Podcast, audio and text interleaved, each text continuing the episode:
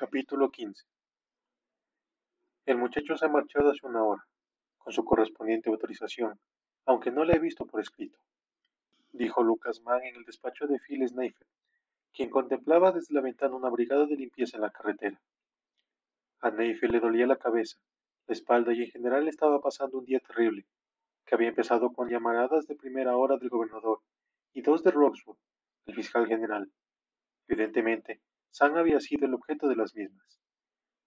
De modo que ya tiene abogado, dijo Naife, mientras se impresionaba ligeramente la región lumbar con un puño cerrado.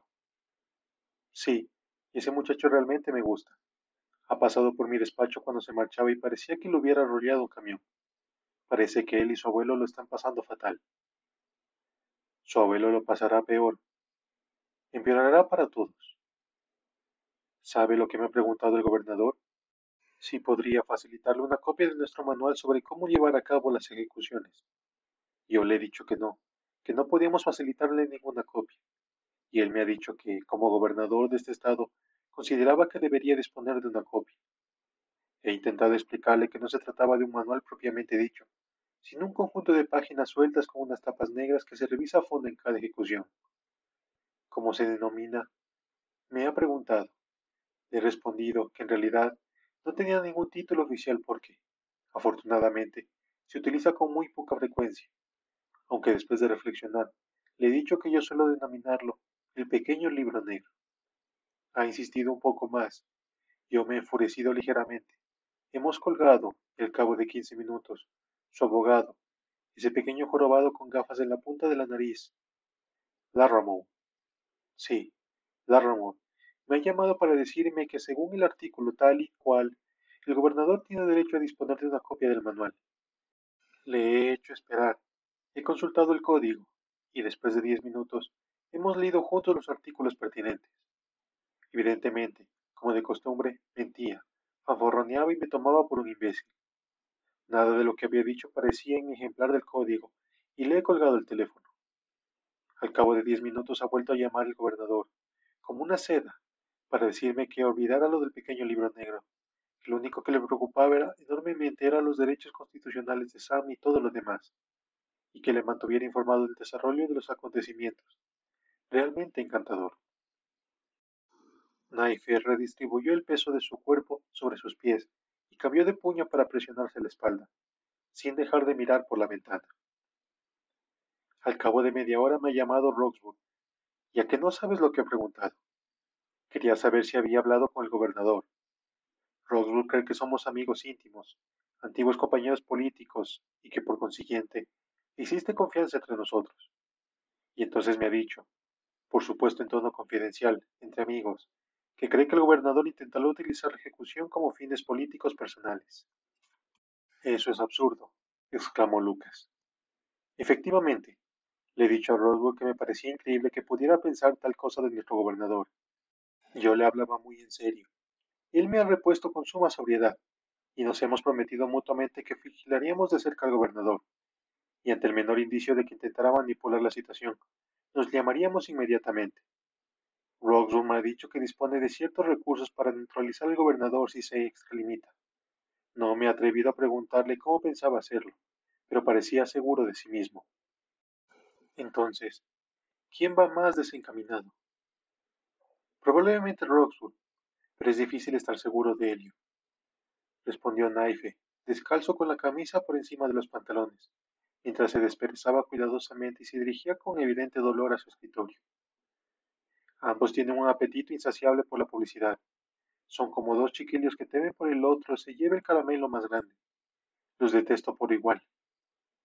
Todo el mundo los detesta, a excepción de los electores. Alguien llamó a la puerta tres veces a intervalos precisos. Debe ser Nugent, dijo Naife, en el momento en que aumentaba inesperadamente su dolor. Adelante. Se abrió inmediatamente la puerta y el ex coronel George Nugent Entró marcialmente en la sala. Después de detenerse brevemente para cerrar la puerta, se acercó con mucha formalidad a Lucas Mann, que no se levantó de su silla, pero se estrecharon la mano. Señor Mann, exclamó Nugent, a guisa de saludo, antes de acercarse al escritorio y de tenderle la mano a Knife. Siéntese, George, respondió Naife, al tiempo que señalaba una silla vacía junto a Man. Naife quería ordenarle que prescindiera de aquel absurdo militarismo, pero sabía que no serviría de nada. Sí, señor, respondió Nugent antes de sentarse sin doblar la espalda. Aunque solo los guardias y presos utilizaban uniformes en Parchman, Nugent había logrado elaborar uno para sí mismo. Llevaba una camisa y unos pantalones verde olivo oscuro, impecablemente planchados y almidonados, que sobrevivían milagrosamente la jornada sin la menor arruga. El pantalón terminaba unos centímetros por encima de los tobillos, donde se hundía unas botas de cuero negro de combate, pulidas y lustradas por lo menos dos veces al día para conservar un brillo perpetuo. En una ocasión había llegado a circular un lejano rumor de que una secretaria, tal vez un preso de confianza, había detectado una mancha de barro en una de sus botas, pero no se había confirmado. Llevaba el botón superior de la camisa desabrochado, formando un pequeño triángulo que mostraba una camiseta gris. Sus mangas y sus bolsillos estaban desprovistos de medallas y galones, lo cual Knife sospechaba desde hace mucho tiempo que le causaba una profunda humillación al coronel. El corte de pelo era rigurosamente militar, rapado por encima de las orejas y con una pequeña capa de brotes grises sobre el cráneo. Nugent tenía 52 años había servido a su país durante 34 años, en primer lugar como soldado raso en Corea, y luego como capitán de algún género en Vietnam, donde hizo la guerra desde un despacho. Fue herido en un accidente con un jeep y lo mandaron a su casa con otro ascenso. Desde hace ahora dos años, Nugent prestaba admirablemente sus servicios como fiel, leal y responsable vicepresidente de las órdenes de Naife. Le encantaban las reglas, las normas y las ordenanzas, devoraba manuales y no dejaba de escribir nuevos procedimientos, directrices y modificaciones que presentaba el alcaide para su consideración. Para el alcaide era una soberana molestia, pero no obstante necesario. No era un secreto para nadie que el coronel aspiraba al cargo de Knife en un par de años. George, Lucas y yo hemos estado hablando del asunto de Keihan. No sé cuánto sabe con relación a las apelaciones, pero el quinto circuito ha anhelado el aplazamiento y nos planteamos la perspectiva de una ejecución dentro de cuatro semanas. Sí, señor, respondió Nugent, que asimilaba atentamente todas y cada una de las palabras. Lo he leído en el periódico de hoy. Bien, Lucas aquí presente opina que en esta ocasión se efectuará. ¿Comprende? ¿No es cierto, Lucas? Parece bastante probable. Más del 50% de probabilidades respondió Lucas sin mirar a Nugent. ¿Cuánto tiempo hace que trabaja aquí, George? Dos años y un mes. El alcaide reflexionó mientras se frotaba las sienes. ¿Se perdió usted la ejecución de Parris? Sí, señor, por unas semanas, respondió con un vestigio de decepción. De modo que no ha participado en ninguna ejecución. No, señor. Créame, George, es algo terrible, realmente terrible sobradamente la peor parte de este trabajo, y francamente, no me siento con fuerzas para soportarlo. Tenía la esperanza de jubilarme antes de volver a utilizar la cámara de gas, pero ahora parece dudoso.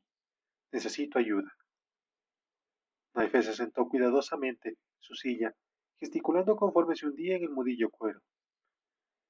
Puesto que ya no siento con las fuerzas necesarias, George, Lucas y yo hemos pensado que tal vez usted haría un buen trabajo en esta ocasión. El coronel no logró reprimir una sonrisa, que desapareció inmediatamente cuando frunció con gravedad el entrecejo. Estoy seguro de poder ocuparme de ello, señor. Yo también lo estoy, dijo Naife al tiempo que señalaba unas tapas negras en un extremo del escritorio. Disponemos de una especie de manual. Aquí está. La recopilación de conocimientos de dos docenas de visitas a la Cámara del Gas durante los últimos treinta años. Nugent entornó los párpados y fijó la mirada en el libro negro. Se percató de que las páginas no eran iguales y uniformes, que había papeles doblados entre las páginas y que las propias tapas eran viejas y desgastadas. En pocas horas, decidió inmediatamente, aquel manual se transformaría en un ejemplar digno de ser publicado. Aquel día sería su primera labor. La documentación sería impecable. ¿Por qué no se lo lee esta noche y volveremos a reunirnos mañana? Sí, señor, respondió con un tono afectado. Ni una palabra a nadie hasta que hablemos de nuevo. ¿Entendido? Por supuesto. Nugent saludó con la cabeza a Lucas Mann y salió del despacho con el libro negro bajo el brazo, como un niño con un juguete nuevo. La puerta se cerró a su espalda. Está loco, dijo Lucas. Lo sé, le vigilaremos. Tendremos que hacerlo. Está tan ansioso que puede que intente ejecutar a Sam este fin de semana mismo. Knife abrió un cajón del escritorio, sacó un frasco de pastillas y se tomó dos comprimidos sin ayuda de agua. Me voy a mi casa, Lucas. Tengo que acostarme. Probablemente moriré antes que Sam. Tendrá que darse prisa. La conversación telefónica con de Goodman fue breve. Adam le contó con cierto orgullo que él y Sam habían firmado un contrato de representación que habían pasado ya cuatro horas juntos, aunque el progreso había sido mínimo. Goodman pidió una copia del contrato, pero Adam le contó que de momento no había copia, que el original estaba buen recaudo en una celda del patíbulo y que además solo había copias si el cliente lo autorizaba. Goodman prometió revisar la ficha y ponerse a trabajar. Adam le dio el número de teléfono de Lee y prometió llamarle todos los días. Colway contempló dos aterradores mensajes telefónicos junto a su alrededor. Ambos eran de periodistas, uno de un periódico de Memphis y otro de una emisora de televisión de Jackson, Mississippi. Baker Cooley había hablado con ambos periodistas. En realidad, un equipo de la televisión de Jackson se había presentado a la recepcionista de la empresa y solo se había marchado después de que Cooley los amenazara. Tanta tensión había perturbado la astiosa rutina de la sucursal de Memphis de Kravitz y Maine. Cooley no estaba satisfecho. Los demás socios tenían poco de qué hablar con Adam. Las secretarias lo trataban con cortesía profesional, pero procuraban mantenerse alejadas de su despacho. Los periodistas lo sabían. Cooley los había amenazado seriamente. Sabían lo de Sam y Adam, nieto y abuelo, y aunque no sabía cómo lo habían averiguado, lo cierto era que él no se lo había contado. No se lo había revelado a nadie, evidentemente hasta que ya se había divulgado la noticia y se había visto obligado a reunir a los socios y miembros asociados del bufete, antes del almuerzo, para comunicárselo. Eran casi las cinco. Adam estaba en su despacho con la puerta cerrada y oía las voces de los administrativos, pasantes y otros empleados que se disponían a abandonar el trabajo. Decidió que no hablaría con los periodistas de la televisión. Marcó el número de Todd Marks en el Memphis Press. Un mensaje grabado lo condujo con el asombroso laberinto del correo hablado y al cabo de un par de minutos el señor Marks colgó su extensión de cinco dígitos. Todd Marks, respondió apresuradamente con una voz que parecía la de un adolescente. Soy Adam Hall, de Kravitz y. He recibido un mensaje para que le llame. Sí, señor Hall, respondió efusivamente Marx, de pronto con suma amabilidad y ninguna prisa. Gracias por llamar. El caso es que nos ha llegado el rumor de que usted se ocupa del caso Cahill, y bueno, quería ponerme en contacto con usted. Represento al señor Cahill, respondió cautelosamente Adam. Sí, bueno, eso es lo que hemos oído. ¿Y usted es de Chicago? Soy de Chicago. Comprendo. ¿Cómo ha conseguido el caso? Mi bufete ha representado al señor Cahill durante siete años. Sí, claro, pero ¿no había prescindido últimamente de sus servicios? Efectivamente, y ahora ha reanudado su contrato con nuestro bufete. Adam oía el teclado del ordenador en el que Marx grababa sus palabras. Comprendo. Hemos oído el rumor. Supongo que no es más que una habladuría de que Sam Cahill es su abuelo. ¿Dónde lo ha oído? Bueno, usted ya sabe. Tenemos nuestras fuentes y debemos protegerlas. Compréndalo. No puedo revelarle su origen. Sí, lo sé, dijo Adam antes de respirar hondo y dejar que Marx esperara un buen minuto. ¿Dónde está usted ahora? En la redacción. ¿Y dónde está eso? No conozco la ciudad. ¿Dónde está usted? preguntó Marx. En el centro de la ciudad, en nuestras oficinas. No estoy lejos. Puedo reunirme con usted dentro de diez minutos. No, aquí no. Encontrémonos en otro lugar, algún bar tranquilo. De acuerdo. El Hotel Peabody está en la calle Unión, a tres manzanas de donde está usted. Junto al vestíbulo hay un bonito bar llamado Mallards. Estaré allí dentro de quince minutos. Usted y yo solos, ¿de acuerdo? Por supuesto. Adam cocó el teléfono. El contrato de Sam contenía ciertas frases vagas y ambiguas, cuyo objeto era el de impedir que su abogado hablara con la prensa. En la cláusula en cuestión había grandes efusiones, de los que cualquier abogado podría valerse sobradamente, pero Adam no deseaba forzar la situación. Después de dos visitas, su abuelo no había dejado de ser un misterio. No le gustaban los abogados y podía prescindir fácilmente de sus servicios, aun tratándose de su propio nieto. Mahler se llenaba de jóvenes profesionales agotados que necesitaban un par de buenos tragos antes de regresar a los barrios residenciales. Poca gente vivía realmente en el centro de Memphis, de modo que los banqueros y corredores se reunían en este y en otros numerosos bares. Aquí tomaban cervezas en botellas verdes y saboreaban vodka sueco. Se juntaban en la barra y alrededor de pequeñas mesas para hablar de la dirección del mercado y el futuro de las finanzas. Era un lugar elegante, con paredes de ladrillo visto y suelo de roble. Sobre una mesa junto a la puerta había una bandeja de alas e hígados de pollo envueltos en finas lonchas de tocino. Adam detectó a un joven con vaqueros y un cuaderno en la mano. Se presentó y se dirigieron a una mesa del rincón. Todd Marks no pasaba de los 25 años. Llevaba gafas de montura metálica y el cabello hasta los hombros. Era cordial y parecía un poco nervioso. Pidieron unos Heinekens.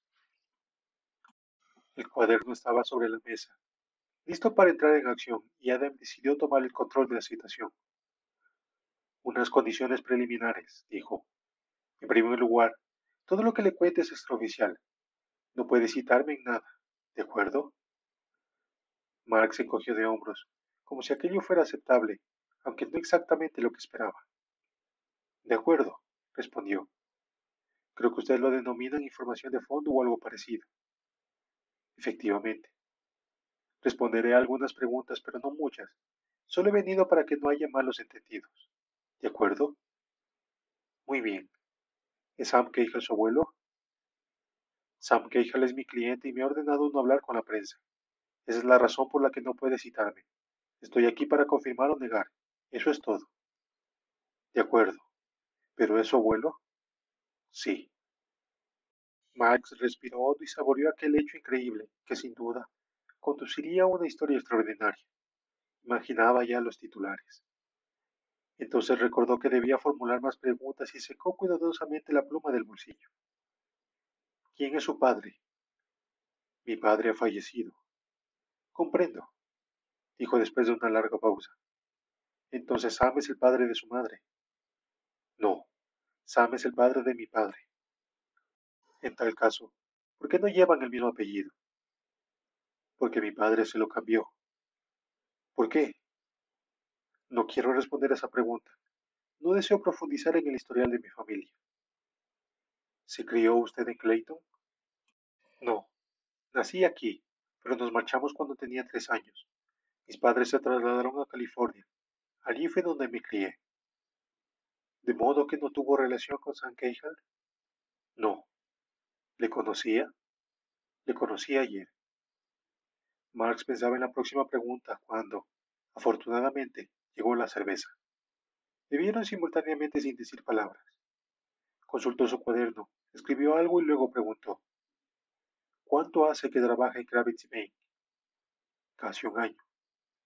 ¿Desde cuándo trabaja en el caso Keijal? Desde hace un día y medio. Tomó un prolongado trago y miró a Adam, como si esperara una explicación. Oiga, señor Hall, llámeme Adam. De acuerdo, Adam. Aquí parece haber muchas lagunas. ¿Podría ayudarme un poco? No. Muy bien. Leí en algún lugar de que Keijal había prescindido recientemente de los servicios de Gravity Bay. ¿Trabajaba usted en el caso cuando ocurrió? Acabo de decirle que hace un día y medio que trabajo en el caso. ¿Cuándo fue por primera vez al patíbulo? Ayer. ¿Tenía el conocimiento de su llegada? No quiero entrar en este tema. ¿Por qué no? Es un asunto muy confidencial. No pienso hablar de mis visitas al patíbulo. Solo confirmaré o negaré lo que usted pueda verificar con otros canales. ¿Tienes a otros hijos? No pienso hablar de la familia. Estoy seguro de que su periódico se ha ocupado de ello. Pero ocurrió hace mucho tiempo. Consúltelo.